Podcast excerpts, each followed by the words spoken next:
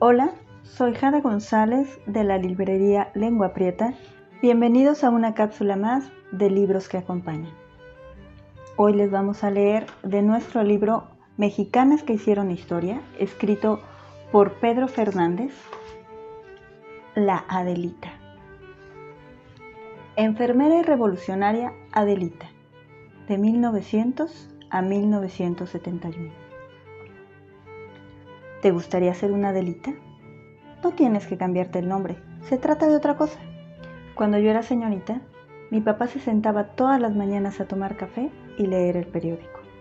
Luego me hablaba de la guerra, de Pancho Villa, Emiliano Zapata y de Venustiano Carranza.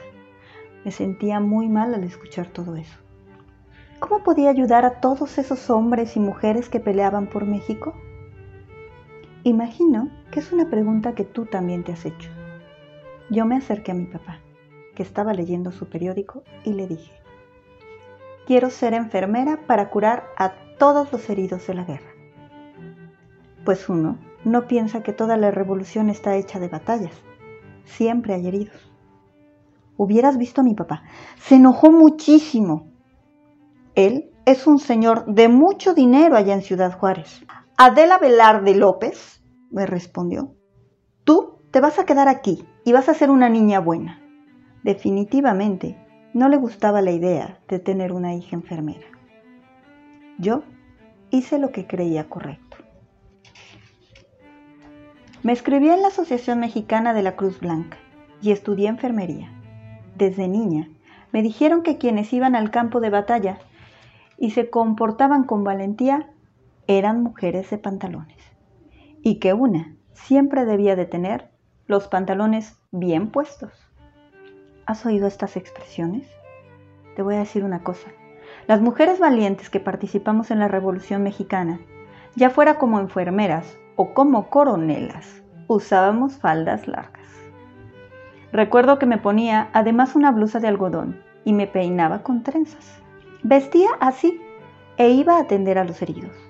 Cuando veas fotos de las mujeres en la Revolución, fíjate bien, la falda es un símbolo de valor y respeto, de tener ganas de enfrentar al mundo. Por eso, úsala con orgullo. Al volverme enfermera, me uní a la División del Norte, el ejército de Pancho Villa. Cada vez que terminaba una batalla, cuidaba a los enfermos. Cuando podía, les daba sus medicinas y les ponía trapos fríos en la frente para que les bajara la temperatura. Muy pronto me hice famosa y otras jóvenes quisieron seguir mi ejemplo formamos un grupo de mujeres que, además de curar a los enfermos, luchábamos con los hombres en el campo de batalla. Nos subíamos a los trenes para ir de un lado al otro y en ellos nos tomaron muchas fotografías. A las mujeres que me acompañaban comenzaron a llamarlas Adelitas, pues las relacionaban conmigo. Sé que hay por ahí un compositor que me escribió una canción que va más o menos así lo alto de una abrupta serranía, acampado se encontraba un regimiento y una joven que valiente lo seguía. Eso, la verdad, no me interesa mucho.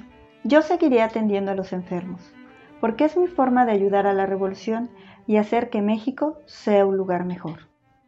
Entonces, ¿qué? ¿Te gustaría ser una delita?